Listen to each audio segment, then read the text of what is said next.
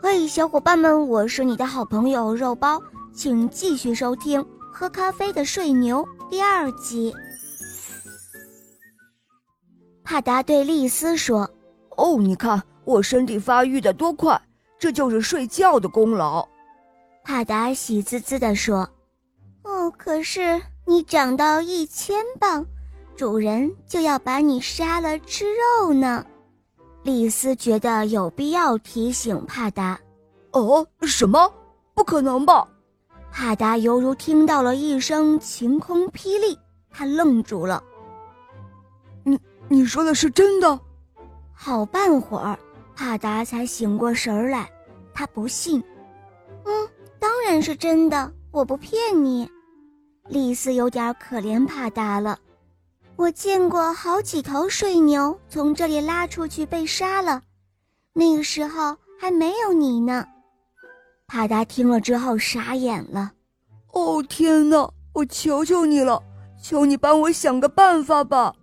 帕达哀求着，他不想死。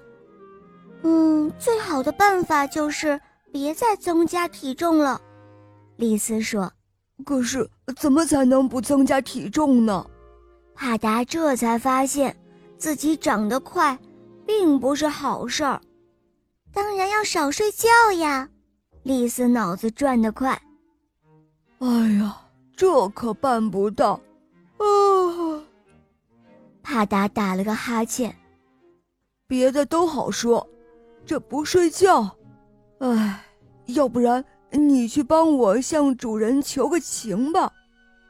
嗯。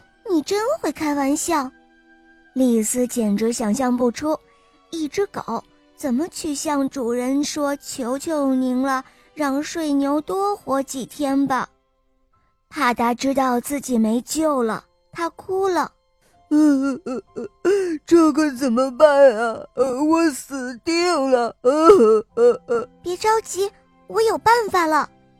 丽丝忽然说：“呃，什么办法？”我经常看到主人喝咖啡，喝了咖啡就有精神，不想睡觉。